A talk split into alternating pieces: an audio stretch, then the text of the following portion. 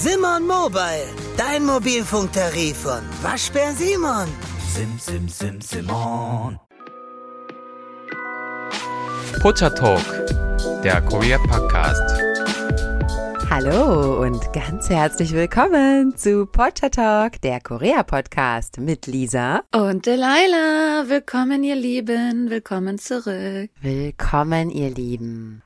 Heute geht es wieder um ein sehr interessantes Thema. Ja, es geht natürlich nur um interessante Themen bei uns, aber heute stellen wir euch, glaube ich, mal etwas vor, von dem ihr, glaube ich, noch nicht so richtig gehört habt. Und das ist auch alles etwas, was man vielleicht auch, wenn man nur eine Korea-Reise macht, gar nicht so richtig mitbekommt. Ne? Also man muss schon etwas länger in Korea leben, um diese Sachen zu kennen, die wir heute vorstellen, oder? Was willst du sagen? Mm, es ist eher so eine Alltagssache, weswegen wir sie auch schon mal ab und zu angesprochen haben. Genau, hier und da angesprochen haben wir diese Themen auf jeden Fall schon mal ganz genau. Also sehr aufmerksame Zuhörer werden vielleicht das eine oder andere jetzt wiedererkennen. Es sind aber auch ein paar neue Sachen dabei.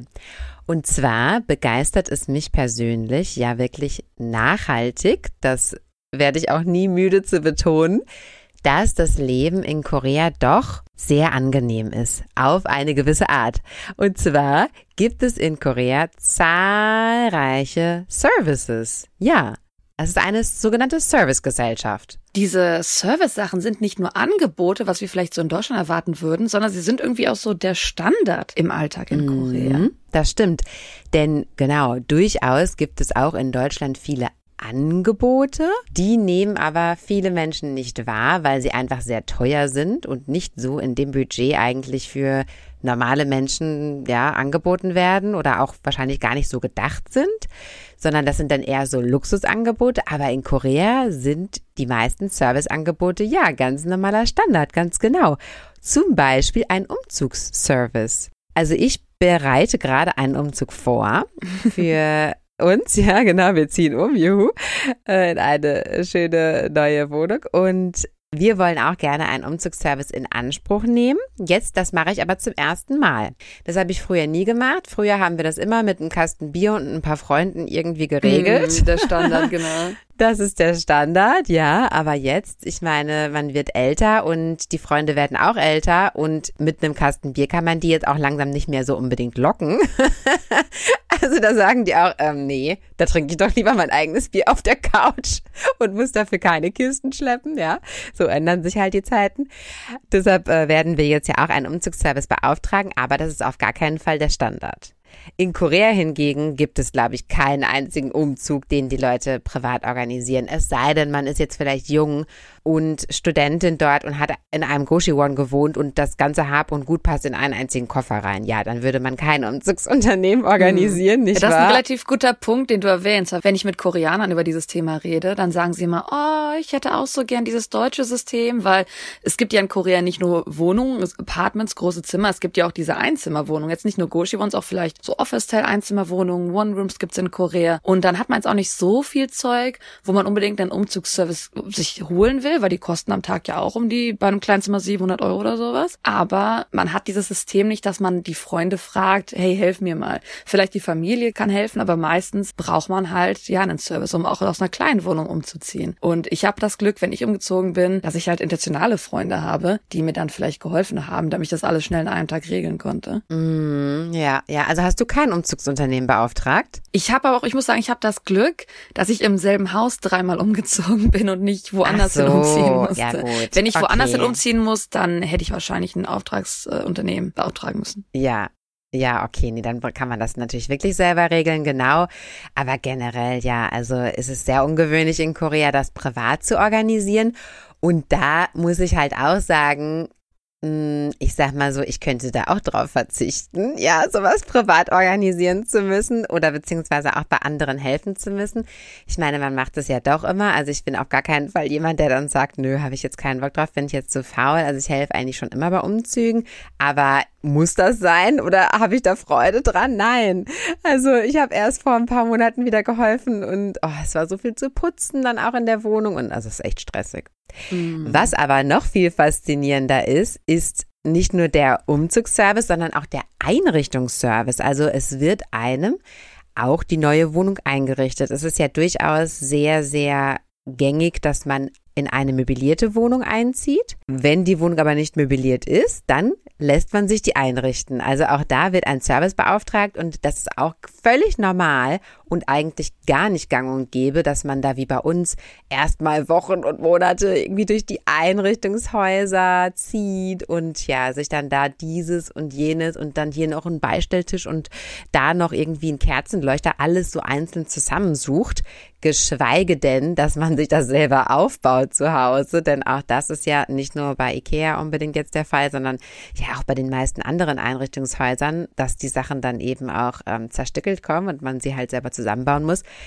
Das würde den meisten koreanischen Menschen, glaube ich, niemals einfallen, oder?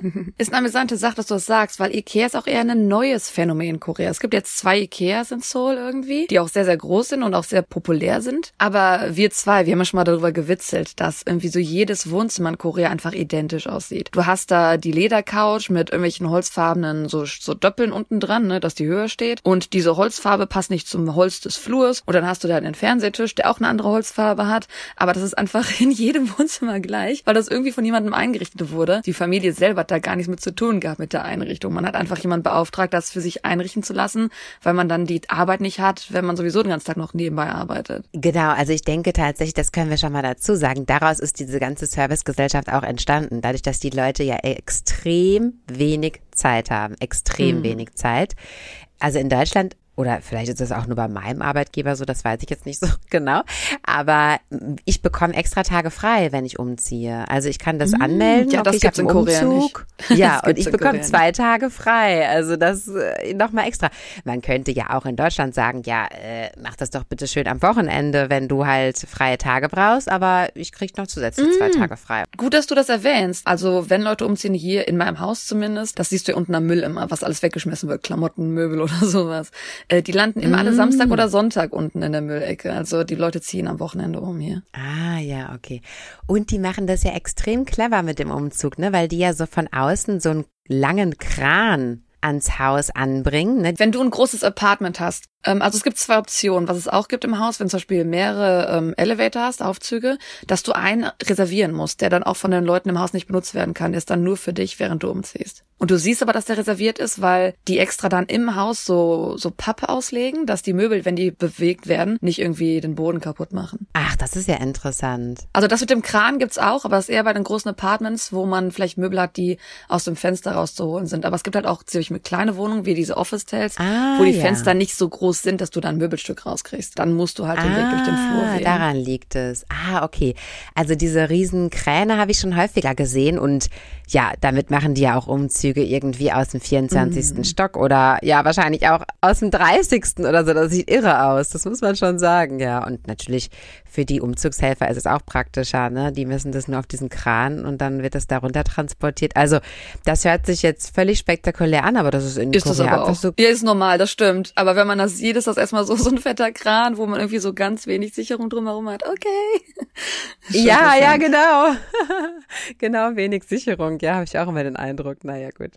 Ja, also wie gesagt, zurück zum Einrichtungsservice. Das ist wirklich sehr, sehr interessant und natürlich, klar, wieder absolut zeiteffizient. Das muss man natürlich sagen. Die mhm. gehen zu so einem Einrichtungs-Interior-Designer, dann ja, gibt es das wie aus dem Katalog. Okay, möchten Sie das irgendwie eher so und so oder möchten Sie das eher dunkel oder möchten Sie das eher hell und dann verschiedene Qualitäten kann man natürlich auch wählen. Also demnach kann es dann auch günstiger oder teurer werden. Ne? Also man kann sagen, okay, mach mal, mach mal schön hier das günstigste, mach mal hier ein bisschen basic. Dann kann man sich halt richtig günstig die Wohnung einrichten lassen oder ja, je nachdem, wie man das eben gerne möchte. Ist natürlich natürlich eine ganz andere Philosophie, eine ganz andere Lebensphilosophie natürlich zu dem, wie wir Deutschen leben, weil in Deutschland ist das eigene Haus, die eigene Wohnung, das zeichnet also unsere Persönlichkeit aus und da wollen wir irgendwie uns ja richtig ausleben und irgendwie Kunst anbringen, die mit für uns eine Bedeutung hat und keine Ahnung, ja, also das ist ja eine mhm. ganz andere Herangehensweise. Hier würde ja niemand sagen, hm, nö, also meine Wohnung, die ist einfach so 0815 eingerichtet. Ich glaube, das, das fänden die Leute ganz komisch, ne? Absolut. Aber in Korea hat man diese Verbindung, dieses sich ausleben oder so, das hat man in, mit seinen seiner Wohnung nicht so unbedingt. Ne? Das hat man eher mit seiner Kleidung. Ich habe das Gefühl, es hat auch damit zu tun, dass man genau einmal die Kleidung, die Kleidung trägt man ja nach draußen, man zeigt die Kleidung. Wir hatten schon mal erwähnt, es ist sehr, sehr, sehr selten, wenn man nicht schon im engen Freundeskreis oder Familienkreis ist, eingeladen zu werden. Wohingegen wir Deutsche vielleicht gerne Leute nach uns einladen. Nach Hause einladen, genau. Mhm. Und das natürlich zeigen. Ja, ich denke, das ist, also man möchte es für sich selber schön haben, aber wenn man sich so eine Wohnung einrichtet und so, da denkt man ja schon daran, okay, da kommen halt auch Gäste und dann sollen sie das auch irgendwie schön finden. Also zum Beispiel haben wir hier einen Tisch stehen in unserer Wohnung. Unser Esstisch, der hat sechs Sitzplätze. Wir sind aber nur zu zweit. Also ist ja offensichtlich, dass man natürlich an sowas schon denkt. Mhm. Ja, und auch die Hausrenovierung ist total praktisch. Also meine Schwiegereltern lassen sich jetzt ihre Wohnung renovieren. Natürlich ich betone, lassen sich ihre Wohnung renovieren. Auch hier würde nie jemand auf die Idee kommen, jetzt selber die Tapeten abzukratzen oder so, ja. God knows, ja, wie oft ich schon Tapeten irgendwo abgekratzt habe in irgendwelchen Wohnungen oder Teppichböden rausreißen oder all diese Sachen würden koreanische Menschen niemals auf die Idee kommen, weil es dafür tolle Services gibt, die erschwinglich sind und natürlich von professionellen Menschen durchgeführt werden. Also es sieht natürlich auch hinterher viel besser aus, ja, mhm. als wenn man da selber sich äh, malerisch betätigt an der Wand. Also erstmal, das ist der Grund, aber natürlich ist es wieder zeitsparender. Und mein Mann hat mir das erklärt, wie die Renovierung abläuft. Und zwar kommen die in die Wohnung, die packen das ein für dich, also die packen deinen Kram ein, die schleppen deine Möbel raus, die renovieren dir die Wohnung, die packen das alles wieder rein und fertig, ja. Und du gibst denen einfach den Schlüssel und ziehst eine Woche ins Hotel, kommst wieder, es ist fertig. Das ist ja wohl der Hammer. Also das ist, das ist natürlich durchaus auch machbar in Deutschland, das ist ja klar, aber ich will nicht wissen, was sowas in Deutschland kosten wird. Ich denke, dass wir finanziell als Deutsche andere Prioritäten haben irgendwo. Ja. Und dass man in Korea einfach sagt, ich habe halt keine andere Option, als dass ich das selber mache, habe ich keine Zeit für. Äh, nee, dann Ja, jein, also mit dem großen Angebot sinken halt die Preise auch so ein bisschen. Ne? Also jetzt in einer kleineren Stadt in Deutschland würde so ein Full Service wahrscheinlich nur eine oder maximal zwei Firmen anbieten. Natürlich können die Preise verlangen, wie die wollen, ja, weil es keine Konkurrenz gibt.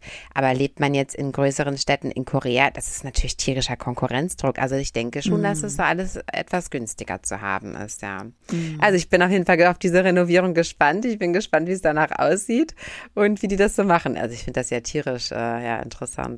Okay, genug von Wohnungen. Jetzt möchte ich euch mal diverseste kleinere Services auch vorstellen, die ich so in meinem Leben in Korea schon gesehen habe. Und also eins ja. davon ist aber nicht so klein, was jetzt kommt. hm, okay, warten wir es mal ab. Es kommen jetzt noch diverse Sachen. Also wir haben uns mal nach unserer Hochzeit ein kleines Honeymoon-Wochenende gegönnt an der Küste. Mhm. Und weil das so ein kleines Dorf war, sind wir dann mit dem Auto hingefahren. So, wer jetzt sich in Deutschland schon mal einen Mietwagen genommen hat, der kennt es. Okay, man geht zur Mietwagenstelle, man oder man reserviert das schon online ja mittlerweile. Dann geht man zur Mietwagenstelle und holt sich das Auto da ab. Und später muss man es halt auch da wieder hinbringen, voll tanken und so weiter. In Korea bucht man sich irgendwie online das Auto. Dann wird es einem vor die Haustür gefahren da kommt ein Mensch und bringt dir dieses Auto. Du nimmst das Auto und wenn du damit fertig bist, dann kommt dieser Mensch auch wieder und holt sich dieses Auto ab. Finde ich Service also per excellence, ja, weil du hast ja immer, vor allem wenn du jetzt selber kein Fahrzeug hast und willst jetzt aber einen Mietwagen ausleihen, die Mietwagenstellen, die können sich auch mal in zentraler Lage befinden. Die befinden sich aber oft am Stadtrand, weil die natürlich riesen Parkplätze brauchen, um ihre ganzen Mietfahrzeuge da zu parken, ja. So, wie kommt man da hin? Ja, dann bist du da ewig unterwegs mit irgendwelchen Bussen und Bahnen zu dieser Mietwagenstelle und halt am Ende, wenn du das Auto wieder hinbringen musst, erstmal musst du das natürlich voll tanken, sonst kostet es nochmal extra. Und zweitens musst du dann auch von da wieder wegkommen, ja. Und das ist doch also so praktisch, dass der das Auto wirklich vor deiner Haustür abholt. Also das ist damals so geschehen. Und mein Mann hatte das alles so gebucht, geregelt und so. Und ich stand echt wieder nur mit offenem Mund da und habe mir gedacht, was für ein krasser Service. Absolut. Wovon du ja oft Gebrauch machst, denke ich, ich, jetzt mal. Also wenn wir jetzt, ja, du. Also Aha. ja, sie. also zumindest machen wir oft gemeinsam davon Gebrauch. Ich denke, du privat auch. Sind natürlich Essenslieferungen, ja. Mm. Man kann sich auch Essen von Restaurants in Deutschland bestellen. Das geht durchaus, aber auch da muss ich wieder sagen, ja, Obacht. Also wir wohnen in einer mittelgroßen Stadt. Meiner Erfahrung nach, erstmal haben die gewisse Zeiten, zum Beispiel erst ab 17 oder ab 18 Uhr. Ich kenne das selber, weil ich habe schon tausendfach dann irgendwelche Warenkörbe aufgefüllt mit den Sachen, die ich gerne bestellen wollte, musste dann aber noch zwei, drei Stunden warten bis 17 oder 18 Uhr und habe es mir in der Zwischenzeit schon wieder anders überlegt und den Warenkorb dann gelöscht. Also, liebe Restaurantbesitzer, aufgepasst. Das, möglicherweise ist das der Grund, warum bei euch irgendwie weniger bestellt wird. Macht doch mal ein bisschen früher auf, ja.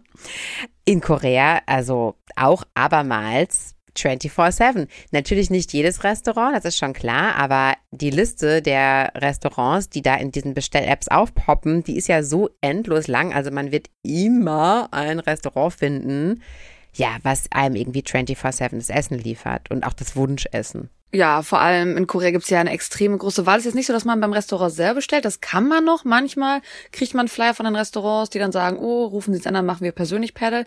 Also Paddle ist ähm, die Delivery. Und das ist wahrscheinlich auch für das Restaurant wahrscheinlich besser, denn sowas wie es zum Beispiel Uber Eats in Amerika gibt, gibt's in Korea ganz, ganz viele verschiedene Apps.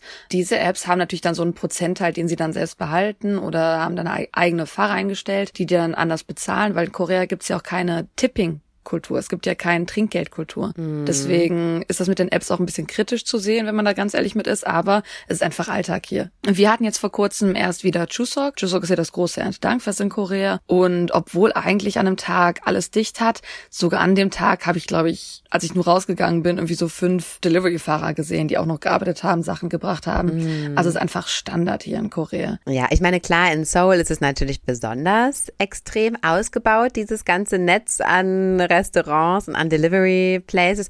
Es gibt ja auch viele Orte, die ja auch eigentlich gar kein richtiges Restaurant sind, ne, wo man sich hinsetzen kann, sondern die wirklich nur Delivery machen. Das gibt es ja auch, ne? Und man muss auch sagen, in Korea alleine essen ist ein absolutes No-Go. Es gab sogar mal ein ganzes, ähm, es gab glaube ich sogar zwei ganze Dramen zu dem Thema, weil es irgendwie, das war so ein Drama, wo die Protagonistin Essen liebt, aber keine Freunde hat, um essen gehen zu können. Und deswegen hat sie sich irgendwie, ich weiß, ich habe das Drama nicht ganz genau gesehen. Vielleicht erkennen ein paar Leute von euch das jetzt. Ähm, es geht einfach darum, dass man halt nicht alleine essen gehen kann. Und ich glaube, Leute, die halt Hunger haben, von der Arbeit zurückkommen, aber nicht ins Restaurant sich was holen können, klar, man kann Pojang machen, Pojangs Takeout, aber ähm, wenn man jetzt auf Pojang keine Lust hat, dann ist dieses Delivery, glaube ich, auch sehr, sehr hilfreich für die Situation. Stimmt, das kommt ja auch noch hinzu. Ja, das ist oft in Restaurants, dass die Portionen so groß sind, dass man die nur zu zweit essen kann. Also dass die schon so zu zweit angelegt werden von vornherein. Und stimmt, wenn man sich das dann zu Hause nach Hause bestellt, dann kann man es natürlich später noch aufessen und so. Das ist natürlich mhm. klar. Ach, interessant, ja. Also Essenslieferungen sind toll. Wobei ich muss, kleiner Kritikpunkt meinerseits, also dass ich finde das zu krass eingepackt. Also ich finde das toll, dass die das vernünftig einpacken, denn auch hier in Deutschland habe ich schon oft gehabt, dass dann die Suppe schon ungefähr so halb ausgelaufen in der Tüte ist. Ist natürlich auch nicht so der Sinn der Sache, aber ja, die sind schon ziemlich krass eingepackt. Also bei einer Mahlzeitenlieferung hat man dann irgendwie echt so einen ganzen Müllsack gleich voll. Gut, man muss aber auch sagen, das liegt daran, dass man bei einer Lieferung auch noch die ganzen Side-Dishes bekommt in der Regel. Das ist natürlich. Mm, ja, klar. Ja, was auch sehr praktisch ist. Und das hat jetzt in Deutschland zugenommen seit der Corona-Zeit. Da komme ich gleich drauf. Aber in Korea ist es schon sehr, sehr lange gang und gäbe, dass man sich auch ganz normales Essen nach Hause bestellt. Also Nahrungsmittel aus dem Supermarkt. Weil zum Beispiel man keine Lust hat, schwere Wasserflaschen zu tragen oder man möchte große Mengen bestellen. Zum Beispiel möchte man 10 Kilo Chamay bestellen, was ich schon mal getan habe. Die kamen mir dann hinterher zu den Ohren wieder raus, aber praktisch war es. Und ich glaube, das machst du auch ziemlich oft, oder? Gerade Wasserflaschen und was auch populär ist, was Online-Lieferung vom Supermarkt angehen, ist, dass man ähm, frisches Gemüse und Obst geliefert bekommen kann. Gerade viele einzelne Dienste sind darauf spezialisiert, dass sie mit Firmen, mit Farmen zusammenarbeiten, dass sie dann besonders frisch Sachen liefern können. Wenn man so in einen Supermarkt geht, klar, man kann da auch Gemüse kaufen, aber manchmal hat man das Gefühl, dass das da schon ein paar Tage liegt oder so. Mm. Und ist das dann teurer, als wenn man es sich selber im Supermarkt holt? Das kommt drauf an, wo man online bestellt. Natürlich diese Frischsachen finde ich persönlich teurer. Die Idee dahinter ist natürlich, dass wenn du es bestellst, das ist das, weswegen viele Koreaner das lieben. Du bestellst es und es ist vier bis sechs Stunden später vor deiner Haustür. Also es ist halt schon relativ krass, wie schnell die Sachen geschickt werden. Irre. Ja, also wie gesagt, das gibt's durchaus in Deutschland auch. Das mit dem Gemüse gibt's eigentlich auch schon ziemlich lange. Da gab's immer schon so ein System, das hieß Abo-Kiste. Also, dass dann einzelne Bauern eben so Kisten vertreiben. Aber ich habe das nie gemacht. Ich meine, gut, ich bin auch immer viel gereist. Also ich bin ja auch nicht jetzt jede Woche ständig zu Hause und so. Aber das war auch immer sehr teuer. Das war mir zu teuer. Das war doppelt Hm. so teuer, als wenn du es dir halt aus dem Supermarkt holst. Das finde ich dann schon ein bisschen viel. Vor allem, wenn man sich die dann jede Woche kommen lässt oder sogar vielleicht mehrmals die Woche. Naja, aber das mit den Wasserkästen finde ich klasse und vor allem, wenn man so durch ganz normale koreanische Apartmenthäuser läuft, so wie zum Beispiel dein Gebäude, dann sieht man eigentlich immer so vor jeder dritten, vierten Haustür steht immer so Eine ein, Lieferung, ein. Sixpack Wasser. genau.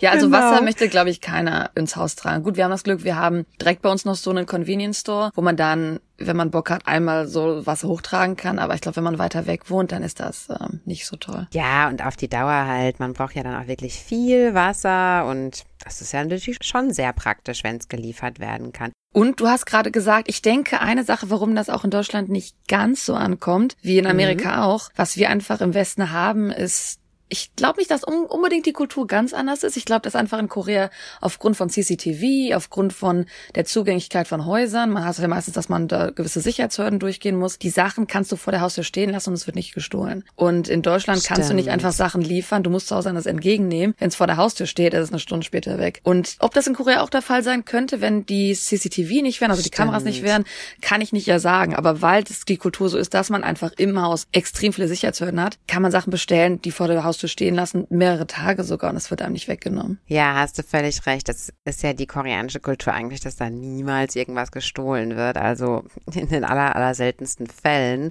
Und das begünstigt das natürlich. Hast du völlig recht, ja. Wenn das zu lange hier in Deutschland vor deiner Haustür steht, forget it. Also Mhm. ich wohne hier in einem Haus, wo ich jeden Nachbar persönlich kenne, also wo ich meine Hand dafür ins Feuer legen würde, dass die Nachbarn hier niemals irgendwas klauen. Äh, und auch hier ist es schon öfters mal passiert, dass zum Beispiel Amazon-Pakete, die unten im Eingangsbereich lagen, also im Haus, im Eingangsbereich, dass die dann geklaut wurden, weil da irgendwer ist dann an der Tür vorbeigegangen, hat das dann gesehen oder so, stelle ich mir das Mhm. jedenfalls vor, und hat dann irgendwie geklingelt, um ins Haus zu kommen, hat das Paket da weggenommen. Krass, ne? Oh, so nervig sowas. Naja, gut, also in Korea passiert es nicht sehr praktisch. Ich möchte gerne in der Zukunft mal dieses deutsche Liefersystem ausprobieren, denn auch ich kann natürlich gut auf dieses Wasserkästentragen verzichten und möchte das mal ausprobieren. Ich weiß aber nicht, ob das irgendwie, ja, Aufpreis kostet, ob das, also wie viel teurer das ist und so weiter. Und natürlich, klar, in Deutschland muss man immer im Kopf behalten, Wenn du eigentlich nicht zu Hause bist, in der Regel auch. Trinkgeld. Ach so, ja, das so, sowieso. das- Nee, Trinkgeld halt. Also Mm. jetzt bei einer normalen Essensbestellung aus dem Restaurant würde ich jetzt schon Trinkgeld geben. Mhm. Ich weiß nicht, ob es sich auch so eingebürgert hat bei den Supermarktlieferungen, keine Ahnung. Aber das ist natürlich auch ein Kostenfaktor, ja, muss man halt dazu berechnen. Jetzt, wo du gerade Supermärkte ansprichst, an sich, was ich ganz oft höre von Koreanern, die in Europa gelebt haben und zurückkommen, das erste, worüber sie sich beschweren, ist natürlich klar Essenslieferung, Supermarktlieferung. Aber an sich, du hast in Deutschland, du hast in der ganzen Welt, außer Korea, da muss ich sagen, Korea, juhu, dass ihr es geschafft habt in dem Sinne, die ganze Welt ist unter der Kontrolle von Amazon. Wenn du etwas online kaufen willst, das jetzt nicht Essen oder so ist, sondern irgendein digitales Produkt, irgendwas, ne, wenn du es aber sofort haben willst, wenn du es am nächsten Tag haben willst, so One-Day-Lieferung, gibt es im Westen eigentlich nur Amazon. Also es Stimmt. gibt ja diese, diese Service, ne, dann sagen immer alle, oh, hast du Amazon Prime, weil ich kann das bestellen, das bestellen. In Korea gibt es Dutzend Firmen und weil es diese Dutzend Firmen gibt, ist Amazon gar kein Ding in Korea, weil die einfach gar nicht competen können. Die können gar nicht konkurrieren mit dem, was in Korea gebietet wird. Du hast Coupang, du hast alle möglichen Malls, die das alles machen. Sogar Naver macht manchmal sogar One-Day-Delivery. Du hast unheimliche Angebote an Online-Diensten. Klar, und meistens so eine Membership-Fee zahlen, also eine Mitgliedschaftgebühr, die jetzt aber auch nicht so teuer ist wie Amazon Prime. Also ich würde sagen im Durchschnitt zwischen drei bis fünf Euro im Monat. Und ähm, wenn man schon zwei Sachen bestellt im Monat, hat man das ausgeglichen mit der Gebühr, die man sonst für die Lieferung bezahlen müsste. Also die Standardlieferung für Produkte online ist meistens 2,50 Euro, also 2500 Won. Ja. Und wenn man halt sagt, zwei Sachen dann kauft, hat man die Mitgliedsgebühr eigentlich so ein bisschen ausgeglichen. Und die Ja. Vorteil von wirklich all diesen Dingern ist, dass wenn du diese Mitgliedschaftsgebühr bezahlst, du kannst sie auch nicht bezahlen. Wenn du sie nicht bezahlst, dann kommt das Paket halt, je nachdem, keine Ahnung, vielleicht auch drei, vier Tage. Wenn du es allerdings halt diese Mitgliedschaftsgebühr bezahlst, kommen die Sachen manchmal sogar schon noch in der Nacht an, von dem Tag, wo du es bestellt hast. Mm, Wahnsinn. Ich meine, gut, man muss es halt dazu sagen, ich habe auch schon einige Dokumentationen gesehen, du ja auch, dass die Fahrer natürlich auch tatsächlich absolut am Limit sind. Also natürlich das auf jeden Fall. Was die Arbeitssituation angeht, sind die genauso katastrophal wie Amazon. Nur du hast halt zumindest die Auswahl, dass du irgendwie jetzt nicht Mhm. halt diesen einen Monopol hast. Also ich denke, dass das ganze System, da müssen wir ganz ehrlich sein, dieses ganze System hinter dem, das wird alles sofort delivered und es ist alles auch noch Free Delivery. Da sind auf jeden Fall, du weißt genau, wo gekürzt wird. Nicht oben bei den CEOs, sondern unten bei den Leuten, die ausfahren. Auf jeden Fall. Die haben am meisten stecken, denke ich. Das ist genauso schlimm wie Amazon. Nur, dass es halt diese, diese Variation gibt, muss ich gestehen. Kann ich verstehen, dass die Koreaner sagen, wir haben nur Amazon im Westen und das Angebot ist ja auch bei Amazon nicht so kontrolliert auf eine gewisse Art und Weise. Du hast ja unheimlich viel seit neuestem, was da einfach an Imitaten angeht, was da an Scam-Sachen auch hochgeladen wird, was da aus Stimmt. China manchmal sogar als, als Dropshipping noch hochgeladen wird. Also die, ich finde, Ja. dass Amazon durch ihre Monopolie so ein bisschen die Kontrolle verloren hat, auf eine gewisse Art und Weise. Aber ja, ist halt schon interessant, den Vergleich zu sehen, was es alles in Korea gibt. Aber klar, diese ganze One-Day-Delivery-Geschichte ist weltweit bisher ethisch noch nicht gut durchdacht. Ja, weil ich das nicht verstehen kann, dann sollen sie denen halt einfach vernünftig das Geld zahlen und dann muss es halt der Händler. Ach so. Okay, das ist ein anderes Thema. Ja. Kommen wir zum nächsten Service. Dazu möchte ich eine kleine Geschichte erzählen. Es begab sich vor einigen Jahren. Ich war abends in Seoul unterwegs oder man möchte mal lieber sagen nachts mit einem Kumpel zusammen und ähm, ja, ich würde mal so sagen, es wurde auch das eine oder andere Glas Soju wurde auch vernichtet und irgendwann war es dann schon ziemlich spät. Also wirklich irgendwie so fünf oder so. Und man hatte halt auch so, wie gesagt, jetzt ein bisschen was getrunken. Und okay, man war kurz gesagt völlig fertig und wollte jetzt nach Hause. Wie auch immer das schon wieder passieren konnte. Upsi. Naja, auf jeden Fall sagt dann mein Kumpel zu mir, ja, ich fahre dich noch nach Hause. Und dann habe ich gesagt, ähm, Boy, ich glaube, du fährst jetzt nirgendwo mehr hin mit deinem Auto, denn äh, ja, wie gesagt, es ist 5 Uhr morgens und äh, 10 Soju-Flaschen später, als du mit deinem Auto hier angekommen bist. Also ich denke, wir fahren jetzt hier nirgendwo mehr hin. Nee, nee, ähm, bla bla, ja, und ich habe es dann überhaupt nicht verstanden, was er von mir wollte. Holte sein Handy raus und hat dann eine Kakao-Message an jemanden geschrieben und also sagen wir jetzt mal zehn Minuten später maximal, steht ein älterer Herr vor uns, beziehungsweise vor uns und seinem Auto und bittet uns da einzusteigen. Da hat er einen Service kontaktiert, der uns dort abgeholt hat, hat mich zu meiner Wohnung gefahren und hat ihn dann mit seinem eigenen Auto nach Hause gefahren. Und dann, so wie der aufgetaucht ist, der Herr ist er dann auch wieder verschwunden. Und er war dann zu Hause, mein Kumpel, und hatte dann halt auch sein Auto zu Hause. Weil ich meine, wer kennt es nicht, ja? Wenn man so einen langen Abend hatte, dann wacht man morgens auf, ist völlig fertig und dann denkt man sich auch noch, oh nee, jetzt muss ich noch mein Auto abholen. Und gerade in Seoul kann es ja dann auch mal sein, dass das ganz auf der anderen Seite der Stadt ist und man da eigentlich ewig lang jetzt hinfahren müsste mit öffentlichen Verkehrsmitteln, um jetzt dieses Auto abzuholen. Also unglaublich nervig, aber nein, das ist überhaupt nicht notwendig, denn es gibt, wie gesagt, diesen Service, dass da Menschen kommen und dich mit deinem Auto nach Hause fahren. Ist das nicht krass? Das ist so interessant, dass du gerade gesagt hast, das kann ja sein, dass dein Auto sonst auf der anderen Seite von Seoul ist. Deswegen habe ich diesen Service nie ganz verstanden, weil literally, nehmen wir jetzt einfach mal das Beispiel, ihr seid feiern in Gangnam, aber ihr wohnt in Hongdae. Das sind 40 Minuten vielleicht, wenn man gut die U-Bahn nimmt, für den Auto vielleicht 30 Minuten. Das Ja. heißt, dann kommt dieser Kerl in Gangnam, der kommt zu Fuß zu euch natürlich, weil der ja das Auto von euch fahren wird. Dann fährt er nach Hongdae und ist dann einfach da ohne Auto zu einer Zeit in der Regel, auch weil das meist mitten in der Nacht, so drei morgens, wo es keine öffentlichen Transportmittel mehr gibt. Also es gibt keine Busse, es gibt keine U- Subway mehr. Das heißt, wie kommt diese Person jetzt nach Hause? Mit dem Taxi wahrscheinlich. Ein Taxi aber zurück von Hongdae nach Gangnam, wenn er jetzt vielleicht aus Gangnam kommt, da wohnt oder so. Ich meine, gut, vielleicht hat er das Glück und findet dann in Hongdae noch jemand, der auch irgendwo hin will, nach Gangnam vielleicht in die Richtung. Meine Vermutung ist immer die, dass wahrscheinlich die Kosten auch die Kosten nach Hause beinhalten. Aber dann frage ich mich, ob sich das einfach rentiert. Darf ich jetzt auflösen? Mhm. Sie arbeiten in Zweierteams. Was ändert das? Also einer fährt den anderen Kollegen zu dem Auto hin, der macht dann den Service, fährt den äh, die Person dann mit dem Auto nach Hause. Der andere fährt mit dem Auto hinterher und holt den dann halt wieder ab. Wie rentiert sich das? das verstehe ich Ja, also, ja, das rentiert sich natürlich. Ich meine, wenn du jetzt ein Taxifahrer bist zum Beispiel, dann hast du auch Spritkosten. Du musst noch Taxigeld an deine Taxizentrale abgeben. Ja, du bist ja im Auftrag von einer anderen Firma unterwegs und so weiter. Und das ganze Geld fällt halt weg. Und die machen das dann zu zwei, teilen sich das Geld auf. Also das rentiert sich Ach, schon das sind mit Privatmenschen. Ich dachte, das ist auch auf eine ja. Art und Weise eine Firma, wie halt die Taxis eine Firma sind. Hatte Ach so, nee, ich glaube, das ist so organisiert, so wie Uber. Also dass das einfach Privatmenschen Ah, das ist Privatpersonen sind. Ah, Ja, ich dachte, das wäre eine ja. Firma auch. Okay. Gibt's vielleicht auch, aber so habe ich das kennengelernt. Also dass das äh, Privatpersonen sind und die dann eben immer in Zweierteams dann halt raus. Mhm. Das sieht man tatsächlich super, super häufig in Korea. Du hast ganz oft natürlich abends, wenn man so, wenn ich zum Beispiel Mitternacht mit meinem Hund nochmal spazieren gehe, habe ich das ständig, dass man so besoffene Businessmänner sieht, die dann sagen, oh, da, da ist der Kerl. Und dann kommt da dieser alte Ajushi angerannt, der dann zu dem ja, das machen von auch geht. ältere Leute. Ne? Genau, das ja. machen meist, ich denke, wegen dem Preis machen es auch meistens ältere. Weil man muss auch sagen, das System ist eigentlich großartig für Korea, weil Korea hat ein extremes Problem mit Trunkenheit am Steuer. Also es gibt echt schon viele jüngere Leute, die sagen, oh, ich hatte einen Soju, whatever, die Mhm. Stimmt. Streckenhause schaffe ich noch. Und ähm, deswegen finde ich es gut, dass die älteren Leute das machen, auf jeden Fall. Ich denke, in Deutschland würde das nicht funktionieren. Vielleicht einerseits, weil wir auch verantwortlich trinken, juhu, juhu. Aber es würde auch nicht funktionieren, weil wir in Deutschland eine extreme Grauzone haben mit fremden Menschen unserem Auto fahren lassen. Legal schon alleine. Ich glaube, das ist an sich auch gar nicht ja. erlaubt in Deutschland. Versicherungstechnisch, Genau. genau. kann das manchmal schwierig sein, genau.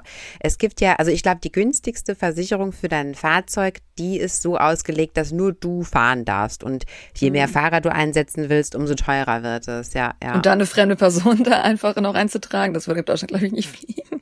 Mm, Ja, das stimmt. Also ich fand es auf jeden Fall absolut cool und super praktisch. Ich würde das sicherlich ab und zu mal nutzen in Deutschland. Denn du hast dir dann auch schon mal eine Wegstrecke gespart, weil du mit deinem eigenen Auto dahin gefahren bist zu der Party oder Veranstaltung oder so. Also, naja, ich find's toll. Ja, kommen wir zum nächsten Service, auf den ich auch schon öfters mal eingegangen bin, aber ich will es jetzt euch nochmal ganz kurz in Kurzfassung präsentieren, weil es auch absolut faszinierend ist. Und zwar die Hochzeitsplanung. Hm, Genau, das meine ich mit. Das ist aber auch nicht alles klein, weil die Hochzeitsplanung, klar, an sich, wirst du jetzt kurz vorstellen, Stimmt. ist ja aber auch ein Riesending eigentlich. Das wird ja auch Monate alles gemacht. Wer in Korea heiraten möchte, der kann seine Hochzeit, also ich würde mal sagen, eigentlich sogar in einem Tag planen. Ja, wenn man sich die Termine so ganz gut legen kann, ja. Aber dann, sage ich mal, realistisch in zwei Tagen. Und zwar, nee, zwei Tage, hm, drei Tage, hm. Naja, gut. Okay, wir sagen mal eine Woche. Aber also bei weitem nicht so aufwendig wie in Deutschland. Und das werde ich euch jetzt erklären. Wer in Korea heiraten möchte, da ist es der erste Schritt, dass man zu einem Hochzeitsplaner geht. Also das macht jeder. Eine andere Hochzeit gibt's eigentlich gar nicht, es sei denn, man sagt jetzt, ah ja, wir gehen einfach nur essen mit unserer Familie, ist natürlich was anderes, ja. Aber wer jetzt eine richtige Hochzeit plant, also mit Zeremonie und mit Gästen und ja, so eine ganz normale Hochzeit, der geht zum Hochzeitsplaner. Und der Hochzeitsplaner, und auch da stand ich wieder wirklich mit offenem Mund da und habe gedacht, wie praktisch ist das, ja. Der Hochzeitsplaner zeigt mehrere Kataloge, aus denen man sich dann, ja, was zusammenstellt. Und diese ganze Sitzung mit diesem Zusammenstellen, die hat vielleicht maximal anderthalb Stunden gedauert. In anderthalb Stunden hatten wir ausgesucht, meine Hochzeitskleid, also den Laden, wo ich mein Hochzeitskleid äh, aussuchen kann, das Make-up-Studio, was mir mein Make-up macht für die Hochzeitsfotos, für die Hochzeit, außerdem das Fotostudio, was die Fotos macht für die Hochzeit. Und wir haben auch Tipps bekommen, welche Hochzeitslocation wir uns aussuchen können sollen, ja, also verschiedene Empfehlungen von denen. Und zum Beispiel auch also bis ins Detail eigentlich mein Hochzeitsbouquet hatte ich schon ausgesucht, also eigentlich war alles unter Dach und Fach, ja. Das war schon mal der erste Schritt. So, dann geht man in eine Hochzeitslocation, muss die natürlich besichtigen, ja. Okay, da kann man sich das jetzt natürlich zur Lebensaufgabe machen und kann natürlich ja unendlich viele Hochzeitslocations besichtigen. Ich glaube, wir haben ungefähr fünf oder so besichtigt und haben uns dann halt für eine entschieden. Und auch das schafft man ja, in ein oder zwei Tagen sich verschiedene Sachen anzugucken und sich dann eins auszusuchen. Wenn man sich das dort anguckt, dann kommen die auch wieder mit so einem Katalog und sagen, okay, also hier können Sie sich aussuchen Menü A, B oder C, was möchten Sie? Okay, A.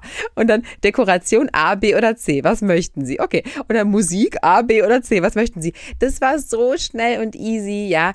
Klar, natürlich, man kann jetzt nicht das jetzt so unfassbar individuell gestalten, wie man sich vielleicht die Hochzeit in Deutschland vorstellt, aber es ist absolut geschmackvoll. Die ganzen Konzepte, die die dort vorgelegt haben für uns, von denen wir uns eben diese Sachen aussuchen konnten, waren absolut geschmackvoll. Ich kann es nicht anders sagen. Also ich glaube nicht, dass da jetzt ein deutsches Brautpaar sagen würde, oh Gott, Und wenn dann die Hochzeitslocation ausgesucht ist, dann geht man nochmal in diesen Brautkleidladen und dort sucht man sich auch nochmal Brautkleider aus, kann verschiedene anprobieren. Aber auch dieser Termin war so professionell und durchgetaktet. Du warst ja dabei, du hast es ja gesehen, meine Liebe. Und ich weiß nicht, in 20 Minuten waren wir da fertig. Also auch das war total praktisch und ich war auch eigentlich zufrieden mit der Auswahl der Kleider und also einfach praktisch, praktisch, praktisch.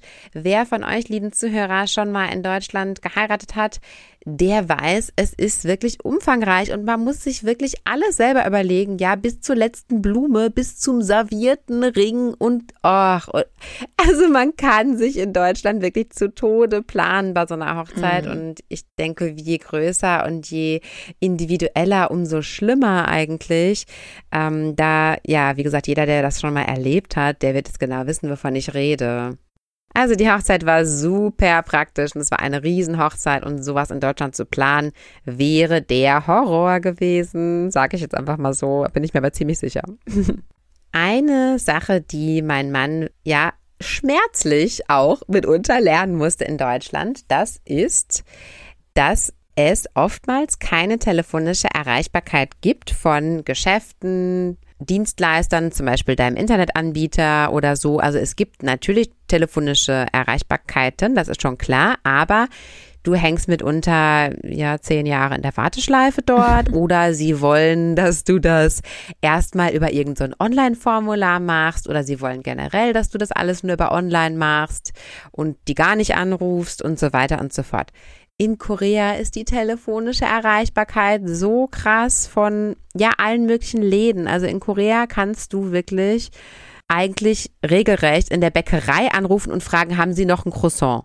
Und die sagen dann, mhm. ja, wir haben noch eins da. Und dann kannst du sagen, ja, okay, dann komme ich gleich. Mhm. Also versuch das mal in Deutschland. Das geht einfach nicht. Das war auch so dieser Standard. Das ist so das A und O der koreanischen Gesellschaft, dass man eigentlich für alles ein, Handy haben muss. Also ist auch ganz oft das halt, wenn zum Beispiel der Laden nur von einer Person betrieben wird, das hast du gerade vielleicht in diesem Chiha Shopping Area, in dieser Underground Shopping Area, dass du bei dem Laden, wenn du halt online nachguckst, machst, bei Naver oder bei Kakao, eine Handynummer anstatt einer, einer Festnetznummer angegeben wird. Und das ist halt dann einfach mhm. der Besitzer des Ladens. Und ähm, man ruft auch manchmal einfach ganz oft an, wenn man den Laden nicht finden kann zum Beispiel Beispiel, dann kommt vielleicht die Person ja. mal raus und winkt dann oder so. Oder ruft einfach an zu fragen, hey, ähm, existieren sie noch? Sie sind geöffnet, weil die Daten sind ja auch nicht immer aktuell. Die Läden schließen sehr schnell in Korea und das ist mhm. relativ ähm, hilfreich eigentlich überhaupt zu entscheiden, ob man da hingehen will. Ja, auch das, genau.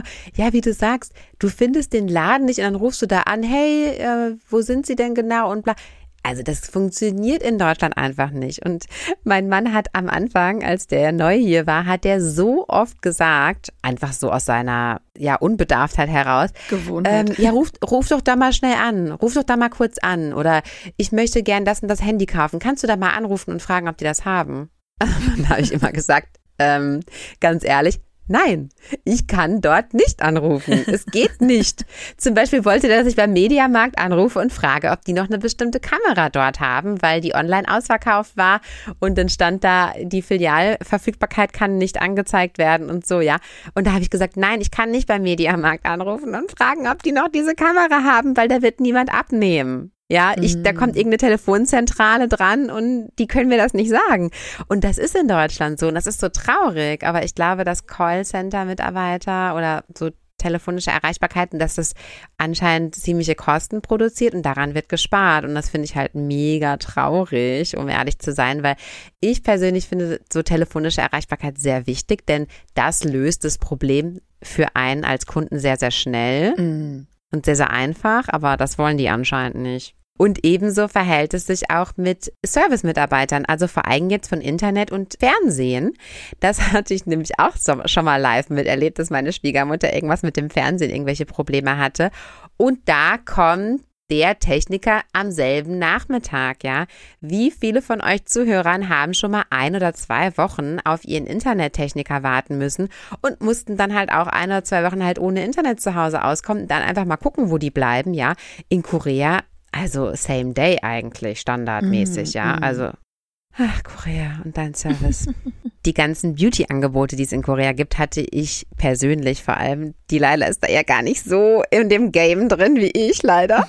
Also ich gebe da ja Unmengen von Geld aus an irgendwelchen Beauty-Angeboten, denn es gibt eben auch so viel und so viel Verschiedenes in Korea. Also das ist schon echt krass, was man mhm. da alles machen lassen kann. Und ich Korea denke, dass es auch die meisten Ja, das ist genau, das ist darauf ausgelegt. Also ich denke, die meisten koreanischen Damen Und machen Männer? in ihrem Alltag auch, ja, auch Männer, ja genau, stimmt. Wovon rede ich überhaupt? Eben, Männer ja genauso, machen in ihrem Alltag davon auf jeden Fall sehr viel Gebrauch. Also es gibt natürlich in Drugstores Haarfarbe zum Beispiel zu kaufen.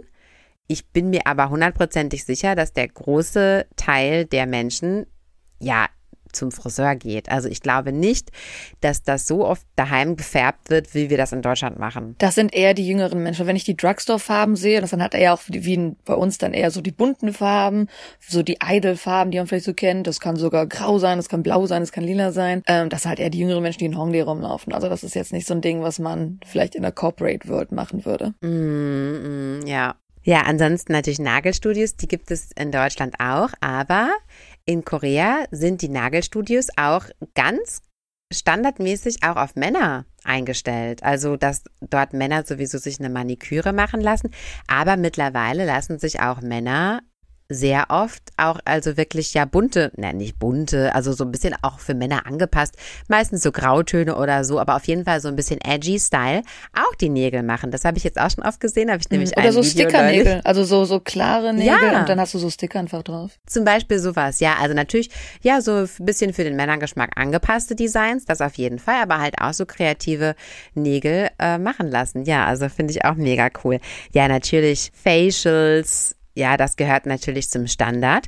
Es gibt aber auch so eine Art, ähm, ja, Hair-Facial-Klinik und zwar nennt sich das Scalp-Klinik, also Kopfhaut-Klinik. Und dort werden extra Treatments angeboten, wo die Kopfhaut gepflegt wird, ganz genau wie das Gesicht bei einer Gesichtsbehandlung gepflegt werden würde machen die das eben dann auf der Kopfhaut und das habe ich auch schon mal ausprobiert und das war so herrlich, das war so entspannend, das muss ich unbedingt eigentlich nochmal machen.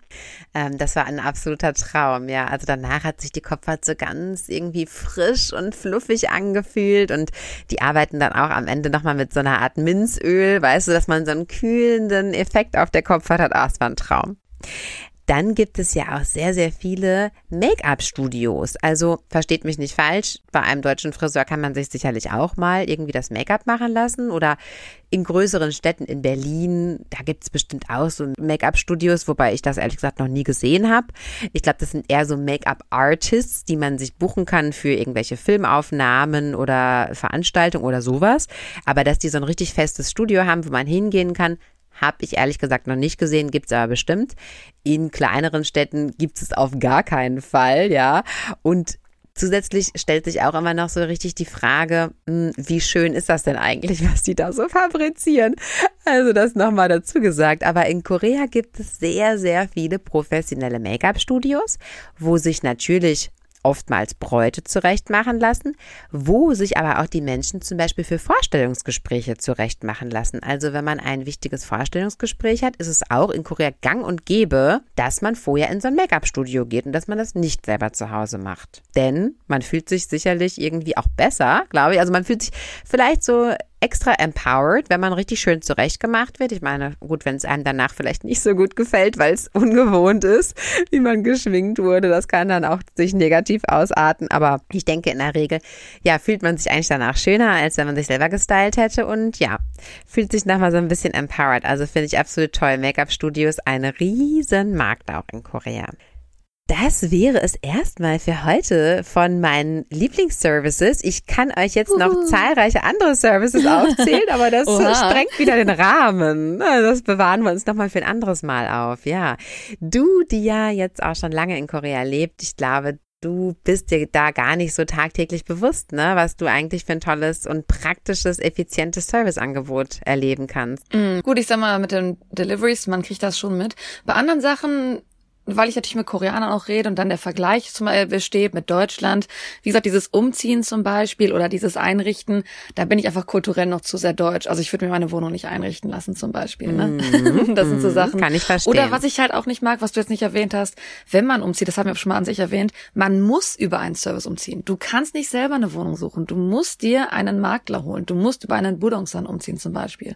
Und ich hätte nichts dagegen, einfach wenn man auch einfach mal selber eine Wohnung suchen könnte. Das würde vielleicht auch die ganzen Umwege Pflege ein bisschen erleichtern. Aber da ist einfach die Kultur, man ist darauf ausgerichtet, dass man in einer Servicegesellschaft lebt. Und es ist praktisch, aber es ist auch nicht immer praktisch. Mhm. Ja, ja, das hat auf jeden Fall Vor- und Nachteile, genau. Ich habe jetzt heute mich natürlich mal auf die tollen Services konzentriert, ja. die die Vorteile bieten. Aber auch das wäre ja mal ein spannendes Thema für eine andere Folge, dass du auch mal so Services darstellst, die aus deiner Sicht eher umständlich sind und eher vielleicht negativ sind. Wäre ja auch mal sehr interessant. Ja. Bürokratie ist ja selten interessant. Unsere, ja. Wenn ihr aber vielleicht Vorschläge habt, was interessante Services sein könnten oder wenn ihr schon mal von einem was gehört habt und mehr erfahren wollt, dann könnt ihr uns schreiben unter potchatalk at gmail.com.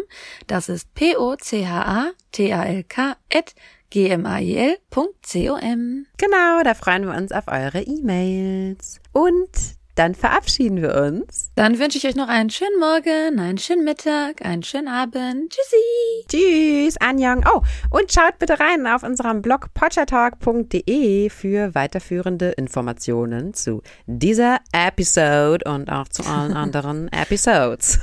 Tschüss. Tschüss.